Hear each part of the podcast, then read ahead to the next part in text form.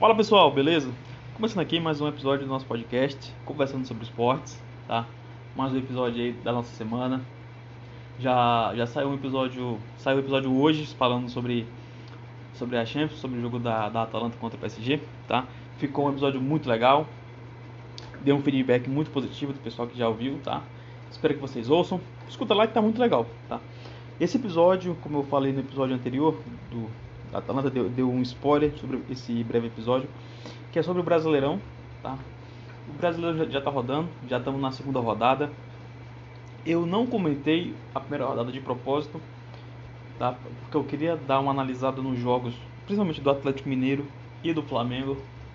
Tá? Eu queria ver como eles iam sair.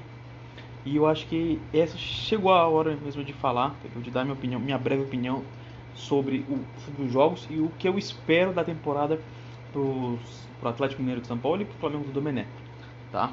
E também vou comentar um pouco sobre os jogos do, os outros jogos do Brasileirão, Fluminense, do Grêmio, do Ceará, do Palmeiras também, tá? E eu vou dar um, vou dar um parecer, meu parecer sobre esses treinadores desses times, tá bom? É uma opinião é uma opinião um pouco dura a respeito deles, mas é uma opinião que vai cair muito bem e é isso aí. Eu quero começar primeiro falando sobre o jogo de ontem, Atlético Mineiro e Corinthians, na qual eu não, eu não tive o prazer de assistir, eu estava resolvendo outras, outras questões, mas eu vi os melhores momentos e eu vi os comentários a respeito do jogo, tá? Eu quero primeiro fazer aqui uma análise tática de como o São Paulo implantou o, o estilo dele. Quem acompanha, quem, quem assistiu o Santos do ano passado, vai se recordar muito bem que é, o, é praticamente o Santos hoje em dia. O Atlético Mineiro joga da mesma forma como jogou o Santos. Né? O São Paulo ataca com seis jogadores, entendeu? Ele vem com seis, seis jogadores ao mesmo tempo, fazendo a pressão ali no time adversário. Né? E no meio de campo ele joga com um quarteto. Né? Ele joga com os dois zagueiros, o lateral o Guga, lateral direito, e joga com o Jean, o volante, eu acho que camisa 8, né? fazendo o quarteto ali. E isso não é isso é do meio de campo para frente, já no campo adversário. Né? Ou seja, fica esse quarteto enquanto os seis, os seis caras atacam o, o oponente. Isso o São Paulo já fazia, já fazia no Santos. Tá? Já fazia no Santos e está implementando isso agora no, no time do Atlético Mineiro. Aí beleza, vamos lá. Né? Nos cinco primeiros minutos só deu o Galo. Deu, foram três chances para o Galo, três chances claras, né? que o Cássio conseguiu evitar. O grande goleiro Cássio, mérito do Cássio, que conseguiu evitar esses, esses, esses três gols, claro, para o Atlético Mineiro nessa, nesses cinco primeiros minutos. Logo em seguida, né, vale ressaltar que o Corinthians aproveitou muito, aproveita e joga muito pelo, pelo lado direito com o Matheus Vital. Tá? O Vital recebe muito por ali e tentou no primeiro tempo deu muita jogada por esse lado, com o Matheus Vital recebendo a bola, correndo e levando, levando a bola lá para dentro dentro da área. É tanto que assim resulta o segundo gol do Corinthians. Mas eu quero dar uma ênfase aqui no primeiro gol, tá? No primeiro gol foi um gol numa, num erro individual do lateral Guga do Atlético, que ele vai recuar a bola para o goleiro e recua fraco. O Sid ele aproveita essa oportunidade, não deixa a bola sair, toca pro, pro, pro meio campo, que eu esqueci o nome, deixa eu ver aqui, só um momento. Pronto, tá aqui. É pro Arauz, acho que é Matheus Arauz, o nome dele, deixa eu ver aqui. Ângelo Arauz. Ele toca pro Arauz, que ele cruza, meio, ele meio que cruza, meio que chuta e o João de cabeça faz o gol. Né? 1x0 o Corinthians nesse breve momento. Ok, o, até aí, aí o, o, o Atlético deu uma, deu uma apagada no momento. Né? Continuou, continuou tentando fazer jogadas ali pelos 20, 24 minutos com o Keno, invertendo. Né? E o São Paulo também ele tem uma, uma característica que ele fica invertendo muito os jogadores aqui pelo lado esquerdo. Pelo menos no jogo do Atlético foi pelo lado esquerdo. Que ele invertia muito o Marquinhos e o Arana. O Arana é lateral esquerdo, Guilherme Arana, ele vem pela lateral. Só que chega um momento que, um, que tá, tá ele e o Marquinhos junto. E o Marquinhos sai do meio, vai para lateral e o Arana sai de lateral, vai para o meio. Ele faz essa investida, né? O Arana ele com a capacidade técnica de, de cruzamento, né? explorando cruzamento dele, né, o Marquinhos né, pela, com a velocidade pelo, lateral. E ele faz muito isso durante o jogo todo. Né, fica, faz essa, essa inversão de jogadores. Né. Só troca os jogadores, eles estão do mesmo lado, só que eles trocam posição. de lateral para meio campo, de meio campo para lateral. E faz muito bem com muita eficiência. Né? E aí, o jogo desenrolou, desenrolou. Veio o segundo gol do Corinthians. Aquilo que eu falei, o Corinthians aproveitando no jogo individual, na marcação individual, e o Corinthians aproveitando que o Atlético Mineiro estava com a, a, a, defesa muito alta, né? Quarteto muito quarteto no, acima do meio de campo. E o Corinthians aproveitou isso. Né? O Corinthians soube aproveitar isso e jogou muito bem com o Vital. O Vital recebeu ali pelo lado direito, correu ali pela lateral, fez uma infiltração pela área, tocou no ponto futuro pro Jô. O Jô recebeu tocou pro Arauz de novo. O Arauz fez um gol, uma bela jogada, gol do Corinthians. Ok. Até aí tava legal. Muita gente já, já tava dando um, um pô, que jogaço do, do Thiago Nunes, que jogaço do Corinthians. Até aí tudo bem, até aí ok. e aí que vem a característica São Paulo, né? Que é o que? O São Paulo tirou o Guga para do quarteto defensivo e botou o Guga para ser como um sétimo homem no ataque. O Atlético Mineiro passou de 4, 6 homens no ataque atacando para 7, né? E nisso o Thiago Nunes se fechou. E foi aí que veio o problema. Porque o Atlético continuava atacando, continuava atacando. E o Corinthians fez o que o Carelli fazia. Fazia gol e se fechava. E foi o que aconteceu. É tanto que no segundo tempo, quando começou o segundo tempo, continuou a mesma pressão. E em 15 minutos o Galo, em 10 minutos o Galo empatou, em 15 o Galo, o Galo virou. Entendeu? Méritos do São Paulo, que fez a troca, colocou o Hiroan, Hiroan no lugar do Marquinhos e do Savali no lugar do, do Alan. Os dois, os dois caras entraram e jogaram muito, jogaram muito. É tanto que o Iroan fez dois gols e o Natan fez um, fez um gol, né? Decretando assim a virada, a vitória do Galo. Mas isso é muito mérito do São Paulo, que vem exercendo um futebol bonito, um futebol ofensivo, um futebol claro, uma ideia de futebol que os jogadores adotam isso porque sabe que vai dar futuro, entendeu? É um futebol que joga para frente, joga um futebol ofensivo, né? um futebol bonito de se ver. Foi isso, e foi a mesma coisa que ele fez contra o Flamengo no primeiro jogo da, na, na primeira rodada do Brasileirão. Só que com uma diferença. O Flamengo começou bem, o Flamengo começou melhor. O Flamengo começou botando o Galo no. no botando o Galo para escanteio. O Flamengo teve três chances claras né, com Bruno Henrique, Gabigol e Arrascaeta. E não, não, não finalizou como deveria ter feito. Né? E num acidente, né, o Marquinhos vem pela direita, cruza a bola e e Felipe, Felipe Luiz faz um gol contra. Mas até aí, tava ok, porque o Flamengo continua atacando com êxitos, tá? O Flamengo indo pra cima, indo pra cima, até que o Gabriel, o zagueiro do Atlético, fez uma falta, recebeu o cartão amarelo, e nisso o, o Atlético estava jogando com três zagueiros, tá? O São Paulo percebe que estava tomando muito sufoco ali pelo meio de campo, porque o Gerson estava destruindo, o Gerson estava destruindo o meio de campo. O São Paulo ele tira o Gabriel, bota o Jean, bota um jogador de meio de campo, bota, bota um volante, e aí o jogo muda completamente. É nessa hora que o Flamengo se perde. O Flamengo não consegue mais atacar direito. O Flamengo sofre o baque no primeiro tempo.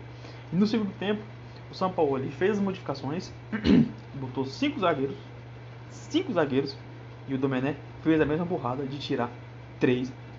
O seu Domené quis dar uma de seu Abel Braga.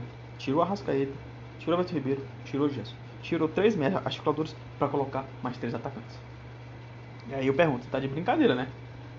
O que, que você tá achando? O seu, o seu Abel Braga agora? Tá dando uma de Abel Braga? Tá zoando, né? Pô, faça um favor, né? Ficar sem minha armadura e botou cinco atacantes e deixou o Ilharão sozinho. Tentando fazer a articulação. Tava jogando de volante e armador praticamente. Né? Se bem que o Vitinho também podia ter jogado de, de meio armador, porque ele tem essa, essa função também. Mas não consegue fazer isso com, com êxitos. Né? Mas tudo bem.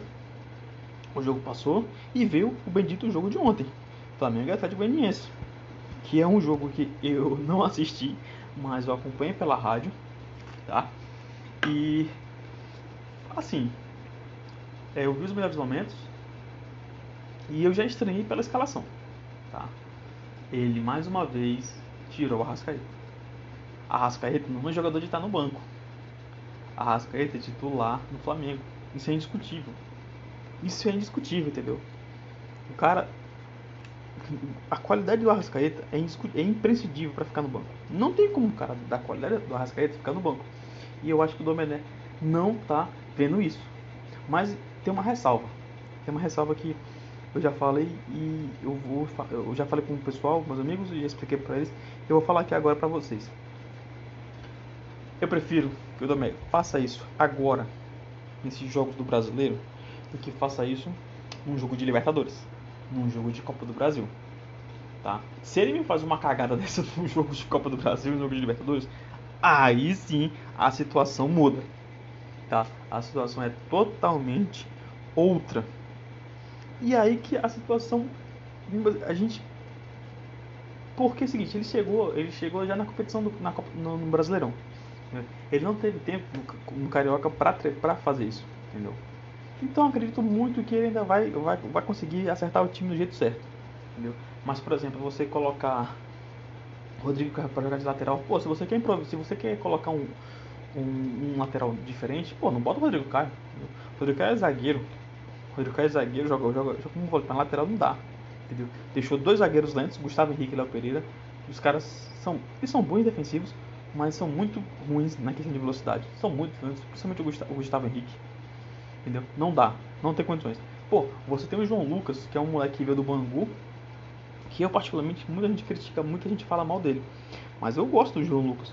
O João Lucas é um moleque que tem 19, 20 anos, mas ele tem característica própria. Ele é um lateral muito ofensivo. Questão defensiva, ele já não é tão bom. Entendeu? Ele não é tão bom assim, mas aqui isso é questão de treino. Entendeu? Ele sabe, ele, ele corre, ele é rápido, ele tem um bom cruzamento. Então acho que é questão de tempo do João Lucas, né? ele precisa de mais rodagem. Entendeu? Ele veio de um time ali de série C, de série D, do que é o Bangu, e tá no time de série A. Entendeu? E ano passado ele teve alguns jogos, alguns jogos importantes pelo Brasileirão. Eu acho que ele merecia ter jogado mais nesse Carioca. Né? Mas isso é questão de tempo. Se você quer improvisar, pô, se você quer inovar, quer, quer, quer colocar um cara novo, meu irmão, não mexe três zagueiros no Flamengo. Você tá de brincadeira, né, o Domenech? Pô, bota, bota o João Lucas, bota o Ramonzinho, que eu acho que é o, é lateral, é o lateral direito reserva da base, um aqui bom pra caramba. Pô, bota esse cara, você, você tem um elenco. E só que eu não entendo, não entendi o motivo do Rafinha ter ido pro banco. Tava cansado? Não sei. Pô, sem necessidade alguma, né? Porque no segundo tempo ele faz uma, uma ele praticamente queima uma substituição à toa, que é colocar o Rafinha no lugar do Gustavo Henrique, que não era nem para existir essa, essa substituição. Entendeu? Não era nem pra existir. Pô, você tá, você tá de sacanagem. Você queimou uma substituição à toa ainda ficou. Ainda teve uma substituição, né? Que se deixou o Michael no banco também. Michael que poderia ter explodido durante o jogo. Né? O cara conhece muito bem o time do Atlético Goianiense. O cara conhece muito bem aquele campo. O cara veio do, do Goiás. Era, é, poderia muito bem ter, ter jogado ali. Né? E, mas foi como eu falei. Já, é como eu falei e eu defendo muito que. Primeiro, Domené ele veio sendo uma aposta. Ele nunca foi o cara correto. Tá? Ele nunca foi o cara correto. Ah, não, o Domené é certeza, ele vai vir, vai ganhar de tudo. Não. Ele primeiro ele, é ele era auxiliar do Guardiola. Foi, foi auxiliar do Guardiola no Barcelona, no Bayern e no Manchester City. Tá. Gente, você ser auxiliar de, de um cara é uma coisa. Você ser, ser treinador é outra. Porque, por exemplo, vamos lá, muita, ah, muita gente fala assim, ah, mas era quem dava o treino era ele, não era o Guardiola. Gente, mas a questão é que o Guardiola, ele fazia os ajustes finais. Entendem? Entendam isso. O ajuste final, quem faz é, o, é quem fazia era o Guardiola. Entendeu? Ou seja, ah, ele treinava, ele treinava lá os toques de bola, mas no final, a pincelada, a pincelada, a canetada final, quem dava era o Guardiola. Entendem? Ou seja, ele, fala, ele fazia aí alguma coisa, o Guardiola fala, não, faz isso, faz isso, faz aquilo. E trocava. E aí, por isso que Barcelona e Bayern foram times que são times que foram tão vitoriosos. Não era o Domenech que estava à frente do time, era o Guardiola. E o Guardiola é uma coisa, o Domenech é outra. Entendeu? Então, tipo assim, eu nunca me empolguei. Ah, sabe, tá vindo o auxiliar do Guardiola. Nunca me empolguei por isso. Muito pelo contrário, eu sempre falei, cara, vai, vai, vai vir sendo uma aposta. Vai vir sendo uma aposta. Vai ser o primeiro trabalho grande sozinho dele. Entendeu? Vai ser o primeiro trabalho sozinho e grande e importante da vida dele. Vai ser treinar o Flamengo. Entendeu? Então eu prefiro mil vezes que ele faça essas brincadeiras. Né? Que o que ele fez ontem foi brincadeira, né? É sacanagem. Eu acho que ele tá querendo, tá querendo trollar ele, tá querendo que a gente faça passar, fa, tá querendo que a gente faça, que a gente passe mal mesmo. Né? O que ele fez ontem foi brincadeira, foi sacanagem, né? Colocar, colocar o Vitinho, deixar a Rascaeta no banco, colocar o Rodrigo pra, pra, jogar de lateral direito, sendo que tinha a Rafinha, tinha até o João Lucas pra jogar também. De brincadeira, né?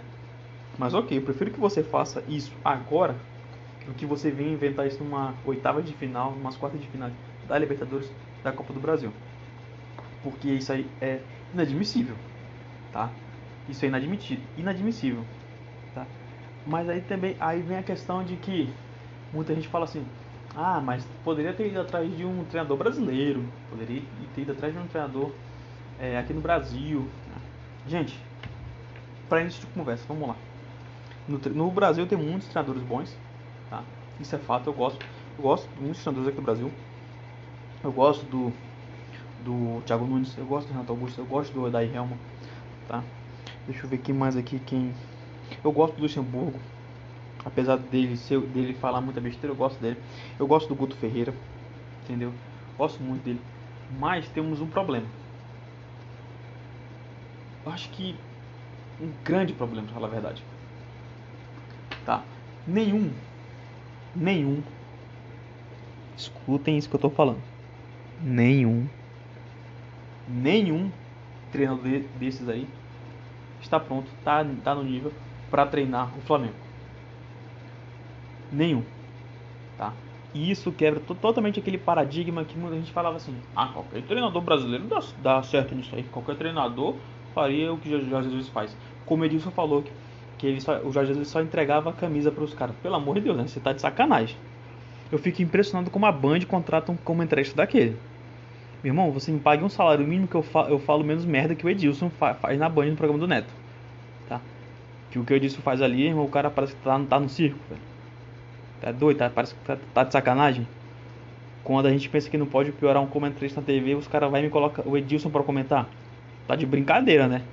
Pô, pelo amor de Deus, me paga uma coxinha, uma coca. Me paguem uma coxinha, uma coca. Que eu falo um negócio muito mais sensato do que o Edilson fala. Tá? Isso é indiscutível, porque o Edilson, o que o faz naquele programa ali é sacanagem. Ah, ele só entrega a camisa. Meu irmão, você tá de sacanagem, né? Porra! Desculpa a palavreada aí, mas meu irmão, é sacanagem o, o que os caras falam isso. Ah, qualquer treinador brasileiro daria conta do Flamengo. você tá vendo aí, né?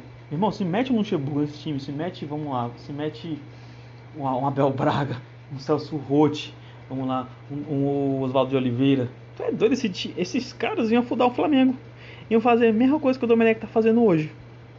Iam fazer a mesma coisa que o Domenech está fazendo hoje. Talvez não deixar o Rascaeta no banco, tirando a Abel Braga, né? Que o Abel Braga tá de sacanagem botando a Rascaeta no banco, né?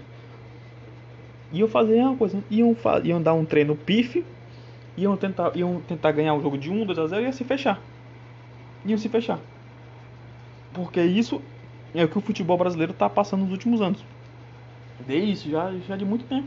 Já desde 2014, desde a própria Copa. Faz um gol e se fecha, faz um gol e se fecha. Ficou, parece que virou a nova, a nova metodologia é essa. Fazer gol e se retrancar, fazer um gol e se retrancar, fazer um gol e se retrancar. Pô, tá, tá, de, tá de brincadeira? É por isso que muitos times estão indo para estão indo buscar treinadores europeus, treinadores aqui na América do Sul, na América Latina. Porque os treinadores brasileiros, infelizmente, diferente do seu Anderson Luxemburgo, que acha que está tudo mil maravilhas, né, que acha que, que os treinadores brasileiros ainda são os melhores do mundo, né?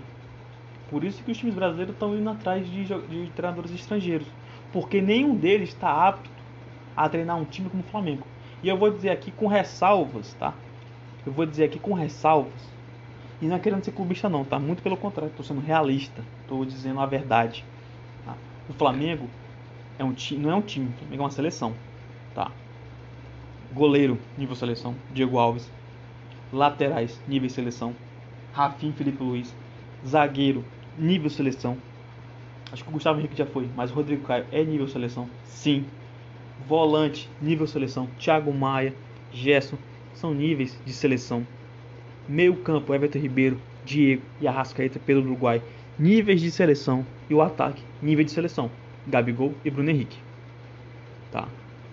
Ou seja, o Flamengo tem um time, tem uma, um, não é um time, é uma seleção, é um elenco de seleção. Não é todo treinador que chega aqui e consegue dar conta disso. É tanto que a gente está vendo o Domenech aí, dois jogos, dois jogos horrorosos. Foram dois jogos, mas foram dois jogos com futebol feio. Na verdade, esse futebol já vinha sendo feio desde que o Flamengo voltou da pandemia. Né? O Campeonato Carioca voltou e o Flamengo voltou com esse mesmo futebolzinho feio. Né? Mas ali eu já acreditava que muita gente estava desconfiada, talvez muita gente já estava triste porque eu estava pressentindo que o Jorge Jesus ia sair, né? Então sentiram o baque, né? Ficaram tristes e tudo mais. Mas enfim, o Jorge Jesus saiu, isso não é motivo para o time estar tá jogando assim. Mas é aquilo que eu falo, e com ressalvas. Ah, todo treinador brasileiro, qualquer treinador brasileiro ia dar conta desse time aí. Não, não ia. Talvez o único, o único que desse conta desse atual time do Flamengo fosse o Renato Gaúcho. fosse não, tenho quase certeza que acho que o único que ia conseguir dar conta seria o Renato Gaúcho. Tá? Mas eu não concordo trazer o Renato Gaúcho porque ele está empregado. E esse negócio de trazer treinador empregado é sacanagem. Eu acho muito antiético. Eu não concordo. Foi a mesma coisa que o Chile fez em 2018 quando tirou o Rueda do Flamengo. Eu gostava muito do, do, do Reinaldo Rueda. Mas o Chile veio aqui, ele não fez um grande trabalho. Mas é, era um treinador ok. Chegou, a gente chegou a duas finais, Copa do Brasil e Sul-Americana. Infelizmente perdemos as duas, né? Mas nós chegamos. O Rueda conseguiu levar o time para essas finais. Pois bem, o Chile veio e levou o Rueda. A mesma coisa repetiu com o Jorge Jesus. Agora, Benfica, é, tudo bem que ele queria ir embora, ele queria, ele queria voltar. Mas ok, entendeu? Esse negócio de ficar levando, trazer treinador que tá empregado, eu acho antiético, eu acho que eu não concordo com isso. A mesma coisa com o São Paulo. Muita gente falou assim, ah, o Flamengo tem que ir atrás do São Paulo. Gente, São Paulo tá, tá no galo, pô. São Paulo tá no galo já, o São Paulo tá montando um time, tá gastando dinheiro no, pro galo. Seria muita sacanagem do São Paulo deixar o galo agora no, no fio da meada. No meio da meada, quer dizer. Esse é muito sacanagem dele. Porque ele gastou o dinheiro, tá gastando um baita de um dinheiro pelo Atlético, e aí do nada ele larga, larga o trem no meio do caminho e pula no trem do Flamengo. Entendeu? Mas não quiser ter, ter, ter trago outro, treinador. Entendeu? Um treinador. E como eu falei, né? O Domenech não vem como, não vem como certeza, ele vem como uma aposta. Ele vem como uma aposta. Entendeu? Ele nunca veio assim como certeza de que ele ia manter o estilo do Flamengo. Não, ele veio como uma aposta. E o Flamengo apostou nisso. Entendeu? E a gente está apostando nisso. Entendem? E aí, por exemplo, aí vem o seu o seu o seu Luxemburgo, né? Com esse futebolzinho horroroso. Esse futebol horroroso que ele que ele vem apresentando nos últimos anos e fala que só porque um treinador veio aqui e ganhou tudo, tem que mudar. Não seu Luxemburgo.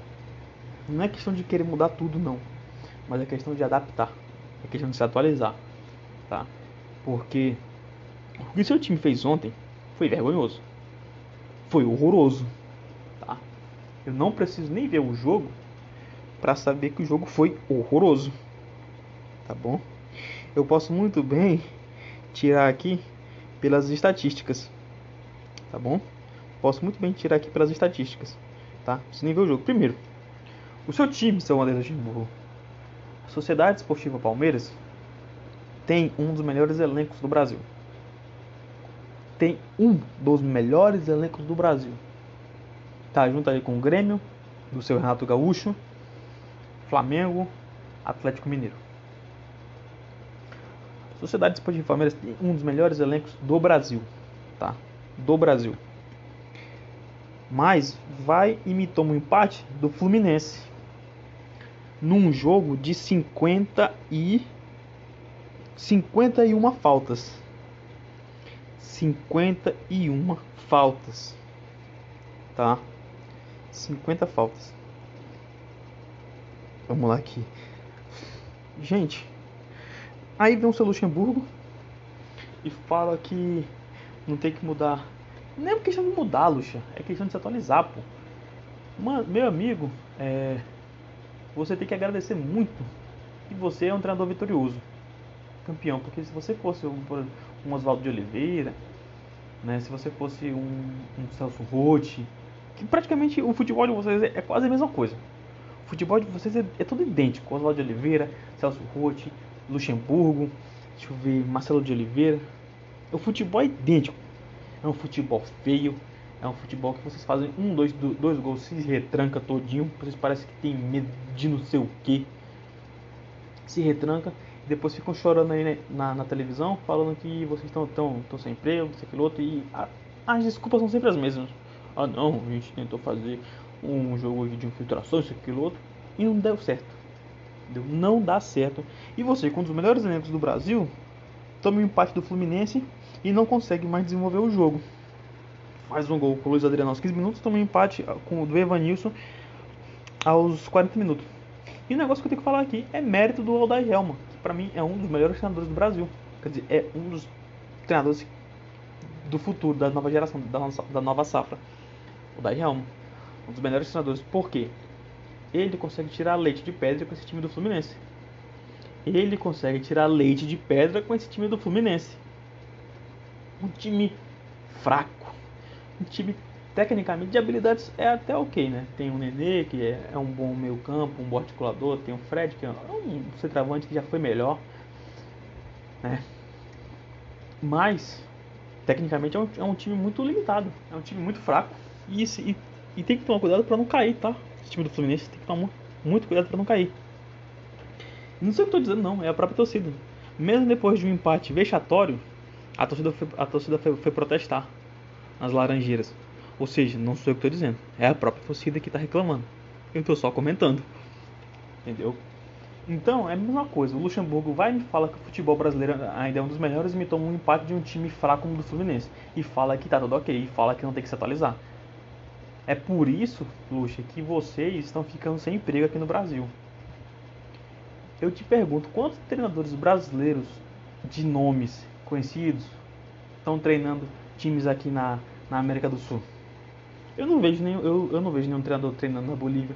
Eu não vejo nenhum treinador brasileiro no Peru. Eu não vejo nenhum treinador brasileiro na Colômbia, na Venezuela, na China, na, no Chile. Não vejo. No Uruguai eu não vejo. Eu vejo jogadores, um ou outro ali, a gente vê. Mas treinadores, e principalmente treinadores de Série A, vocês, eu não vejo vocês lá. E sabe por que isso não acontece? Seu Luxemburgo. Por causa que vocês tem preguiça, parece que tem preguiça de querer estudar, tem preguiça de querer se atualizar. Vocês têm preguiça de querer aprender um, novo, um novo idioma. Não o Luxo, o Luxo eu acho que ele fala inglês, se não me engano. Inglês e espanhol. Mas os outros, os outros, por exemplo, o Oswaldo de Oliveira cairia muito bem no, em um time aqui da, da América do Sul. Mas tá, não tá. Celso Rotti, só no Brasil e faz um trabalho horrível. Um dos piores treinadores que eu já vi, Celso Rotti. Cristóvão Borges é um treinador que eu não queria falar mal, entendeu? É um treinador mediano, entendeu? um treinador de Série B, de um, de um time de Série B, um time mais fraquinho de Série A. Um treinador ok, entendeu? Mas são treinadores que estão ficando para trás. Estão ficando para trás. Oswaldo Oliveira é um dos mais claros, entendeu? Quantos times Oswaldo de Oliveira treinou nesses anos e quanto tempo ele ficou? Oswaldo de Oliveira não consegue passar mais de seis meses no time e já é demitido pelas, pelos resultados. Eu acho que o último time do Oswaldo de Oliveira foi o Fluminense, que fez uma campanha horrível, fez uma campanha pífia e ainda ser obrigado com jogadores do Fluminense. Ou seja, é, vex, é vexatório, é vergonhoso. Um cara como o Oswaldo de Oliveira. Né? Então, é, é isso que eu bato, é por isso que eu bato nessa tecla, entendeu? Enquanto vocês têm é, treinadores como Jorge Sampaoli, que está fazendo um trabalho excepcional no Brasil, começou pelo Santos, foi vice do brasileiro no passado, está fazendo um trabalho excelente no caso. Gente, fiquem espertos, porque senão os, o, San, o Atlético Mineiro vai ser o novo campeão brasileiro. Vai ser, vai, o cara, é o time que está é, mirando aí o Brasileirão, tá? E se o São Paulo ganhar, vai ser outro ano seguido com um estrangeiro ganhando o brasileiro. Vai ser outro ano, um estrangeiro ganhando outro brasileiro, mais um brasileiro. Tá? Vai ser dois títulos para estrangeiro contra o. Quem foi o último campeão? Ou foi o Palmeiras, eu acho? Foi o Palmeiras do Felipão. Pois é. Então, vocês fiquem atentos, tá? Seu Mano Menezes, tá bom? Seu Tite, tem que ficar muito esperto com isso. Que é negócio que eu queria comentar a respeito disso é a seleção, tá? Eu não vou comentar muito sobre 2014, tá? Porque 2014 já passou. Foi uma, foi uma foi vexatório, maior vergonha que a nossa seleção passou, tá? No comando do Felipão. Parabéns, seu Felipão, por ter levado o Dante, tá bom? Parabéns, seu Felipão, por ter levado o Luiz Gustavo. Parabéns, tá bom? Você merece palmas, tá? Por ter feito essa cagada gigantesca. Ter levado o Fred também. É, mas de Fred era o melhor centroavante do Brasil. Para, você tá de sacanagem, né? Pelo amor de Deus. Pelo amor de Deus. Né? Mas eu quero falar mais a respeito, a respeito de 2018. Você vê que teve 2014 a gente nem tinha como, né? Porque a, a seleção da Alemanha vinha embalada com tudo. Atual campeão da Champions, vinha com tudo, era, era, era o mais plausível a Alemanha ser campeão ali. Mas 2018, eu botei muita fé em 2018 na Rússia, entendeu? Só que eu botei, eu, eu botei fé achando que íamos levar os jogadores certos.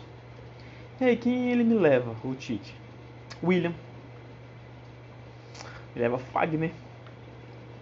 Danilo. Não sei se o Renato Augusto foi, não lembro agora. Mas, é isso. Entendeu? Não dá mais Tite para ficar levando jogadores, esses idosos, tá? Não dá mais para ficar levando jogador de, de posições importantes acima dos 30, acima dos 32, como o seu William, como o Paulinho, como o Oscar, o Bernard, Bernardo, Bernardo, mas mesmo assim, não dá para levar o Bernard. Entendeu? Quem mais? Renato Augusto, o Jô, pelo amor de Deus, velho, você tá doido? Ficar levando o levar o Gil pra Copa, pô, pelo amor, é brincadeira, velho. Levar Fagner pra seleção, pô. Cara, tantos tantos tanto, tanta, tanto moleque bom nessa safra, né? Que eu acredito muito que em 2022 vai ser nosso. Se o Tite fizer as escolhas certas, se o Tite parar, sentar, botar a cabeça no lugar e parar de querer levar idoso, se o Tite querer parar de querer parar de querer levar idoso, a gente ganha essa Copa, tá? É só vocês pararem para pensar. A Alemanha está em estruturação, Holanda está tá aí com um jogador bom, é. Espanha está em reestruturação. A França ela não está em reestruturação. Ela vai ter muita geração que ganhou 2018 nessa Copa 2022. Mas já vão estar tá um pouquinho acima da idade, um pouquinho mais velho. Tirando o Mbappé, tirando ali o Dembélé, o, o, o Lemar, o, o Titi, o Varane, o Pavard. Tirando esses aí, vai estar tá ok, entendeu? Mas a, o meio de campo em si, com o Matuidi, o ataque com o Giroud, os caras já vão estar tá ultrapassados, entendeu? Acho que nem vão mais disputar essa Copa. Então, talvez uma seleção que possa vir incomodar também seja a seleção da Inglaterra. Talvez. Mas a gente, irmão, olha os moleques que a gente tem disponível. No gol, nem preciso falar, né? No gol a gente tem Alisson, Ederson e aqui no Brasil a gente tem Cássio e Everton. O goleiro não tem nem o que discutir. A, talvez a única posição ali contestável seja a lateral direita, mas graças a Deus, não sei, não dá nem pra dizer graças a Deus. O Fagner já vai ter mais de 34, eu acho. Acho que o Fagner, já, Fagner nem sei quantos anos o Fagner tem. Mas o Fagner já está acima dos 30. E eu acredito muito que o Tito não vai ter essa cara de pau de levar o Fagner para essa Copa. Entendeu? Eu não queria o Danilo. Tá? O Danilo é um lateral que eu não gosto. Lateral muito medíocre. Né? Mas nós temos bons zagueiros. Marquinhos. Tem. Eu, não sei, agora, agora eu não, não lembro qual é a posição do Gabriel Menino. Mas acho que, ele, acho que ele é lateral. Gabriel Menino. Como é que Acho que é lateral direito. É, mas para lateral esquerda nós temos o Alexandro, Alex Teles, temos o Renan Lodge do Atlético Madrid, baita lateral com um futuro muito grande. Para o meio de campo a gente tem o Gerson do Flamengo, a gente tem o Bruno Guimarães, tem Casemiro, tem mais quem? Eu esqueci o nome do, do moleque agora. Enfim, tem, a gente tem pro ataque, ataque a gente está bombando, né? Ataque a gente tem Neymar, tem o Richarlison, tem Gabriel Jesus, tem o Roberto Firmino, tem o David Neres para jogar pelo lado direito. Cara, Vinícius Júnior, que já falei. A gente tem o Renier também, tem o Lucas Paquetá também para ir para a Copa. Que se sair, se tiver uma temporada melhor no Milan, pode ir para a Copa, né? Entendeu? Tem uma molecada que vem muito boa. Tem o Patrick de Paula do Palmeiras, acho que ele é volante, moleque com categoria nato. Cara, Felipe Coutinho também no Bayern, se continuar, se ele fizer mais a temporada pelo Bayern também. Felipe Coutinho pelo Bayern. Gente, a gente tem ótimos jogadores para fazer a seleção de 2022. Basta o Tite querer levar essa, essa, essa molecada. Entendeu? Para de querer levar esses idosos para jogar jogo amistoso contra Samoa, Nova Papua Nova Guiné, querer fazer amistoso contra a Austrália, contra vamos lá, a seleção do Gabão, da. Deixa eu ver. Quem? Qual outro país aí? Armênia. Para de querer fazer amistoso com, com, com seleção fraca, vamos ter que pegar uma seleção forte Pega uma Alemanha, pega uma Inglaterra, uma Espanha, países que estão em reestruturação da seleção. Esses países que a gente tem que enfrentar. São, são esses países que vão dar dor de cabeça pra gente na Copa. Entendeu? E o Tite tem que parar com essa mania de, ficar, de querer levar esses idosos, cara. Não dá mais. Não dá mais pra levar. Foi isso que fizeram na Copa de 2014. Foi isso que fizeram na Copa de 2018.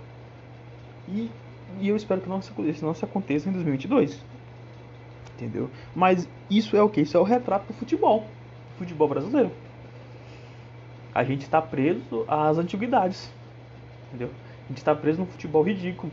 Faz um gol, se tranca. É, jogadores medíocres jogando em grandes times. Eu posso falar em número de jogadores aqui. Lucas, Lucas Lima é um. Ganso é outro. Ganso que era pra estar tá jogando o fim do fim na Europa. Não, tá jogando. Parece que tá morto jogando no Fluminense. O cara parece que morreu, tá jogando morto-vivo jogando pro Fluminense. É absurdo de ter. A gente tem um nenê de 37 anos jogando que nem um moleque de. um maluco de 30 anos.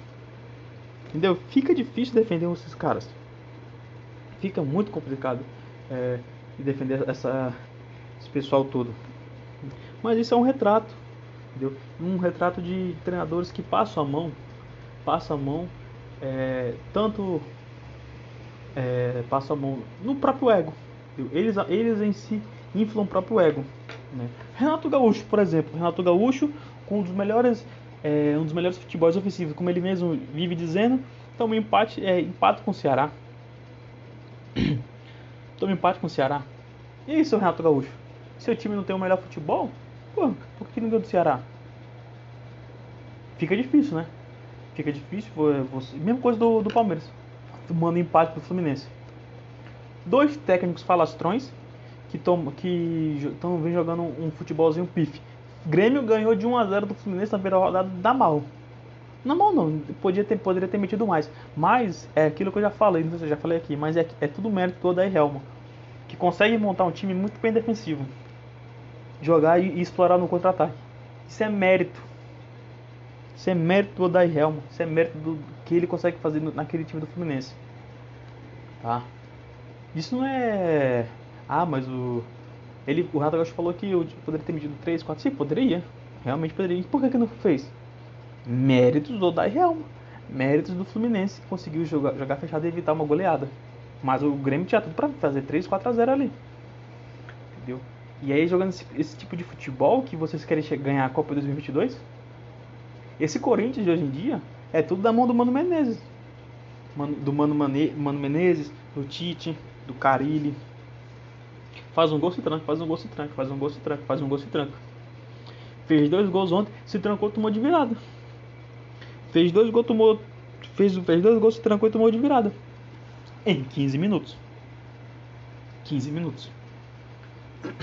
Cara, mega 15 minutos. Tá entendendo? Então, aí, por exemplo, vem um treinador estrangeiro como o Jorge Jesus, o São Paulo, fazem trabalhos excepcionais, fazem trabalhos lindos, magníficos. São Paulo não foi campeão com o Santos, ok, mas foi o segundo colocado, jogando bem, com o time que tinha. Com o time que tinha. Aí vem dois treinadores é, ganham, jogam bem, fazem boas temporadas, e os treinadores brasileiros que estão certo. É isso mesmo. É os brasileiros que, que, que apresentam futebol melhor que os estrangeiros? Eu acho que não, hein? Eu acho que não. Então, é, vale, vale muito o pessoal parar de querer passar a mão para esses, esses, treinadores, querer parar de ficar é, abraçando o próprio ego. Para de querer fazer com que. dar explicação para é, Tiff. Falar que o futebol. O futebol é bonito. O futebol desses times é legal. Ah, faz um gol se tranca, Luxemburgo. Nossa, nosso futebol, é nosso futebol é ofensivo, nosso futebol é rápido, tá de bola. Não é! Seu futebol não é. Seu futebol é horroroso. É só você assistir o Paulistão. Seu Paulistão foi horrível. Os dois jogos contra finais na final foram horríveis. Foram horríveis. É por isso que o nome do episódio é O Final Emocionante da Final. Porque só o final foi emocionante. Foram 979 minutos de pura dor no coração. 179 minutos de dor no coração. Eu tirei um jogo da Champions, eu parei assistir um jogo da Champions para assistir o jogo do Palmeiras e Corinthians. na final do Paulistão. E me arrependi bruscamente. Porque foi horrível. Aquilo doeu na minha alma. Aquilo doeu vendo. Foi horrível. A mesma coisa do primeiro jogo foi a coisa do segundo jogo. Futebol horrível, um futebol que eles não buscam a decisão.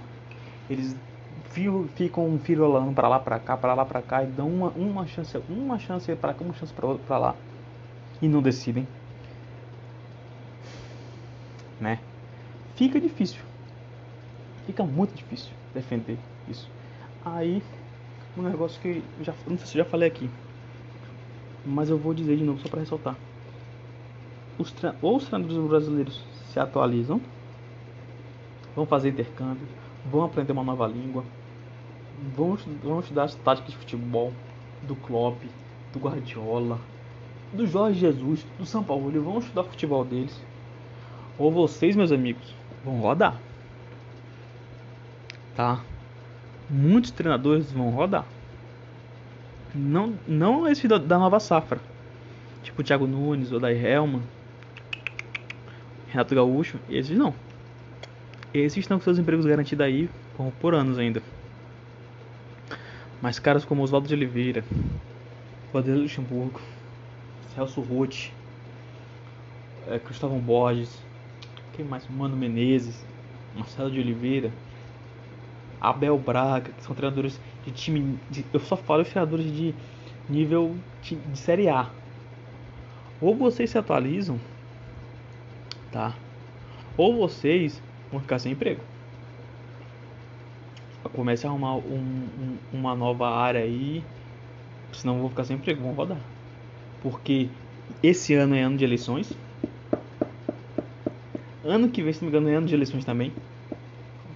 E o que tem de presidente com novas ideias, tanto para questões administrativas para melhorar a gestão, como questões de futebol, são muitos. E muitos, queira Deus que não. Muitos não vão querer ir no mercado europeu, no mercado aqui estrangeiro, trazer, trazer treinadores mais qualificados, porque vocês estão ficando ultrapassados, se já não estão. Né? Então, ou vocês se atualizam, ou vocês vão ficar sem emprego. E isso é uma realidade. Isso é a mais pura realidade de vocês. Entende? É, eu só queria comentar aqui em relação à rodada, essa, segunda rodada, para vocês terem ideia de como é um jogo, é um campeonato fraco de gols, tá?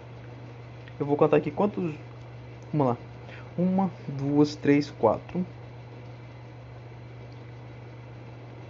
Cinco, seis, sete. Sete jogos, tá? Com um 1 a 0 ou 1 a 1.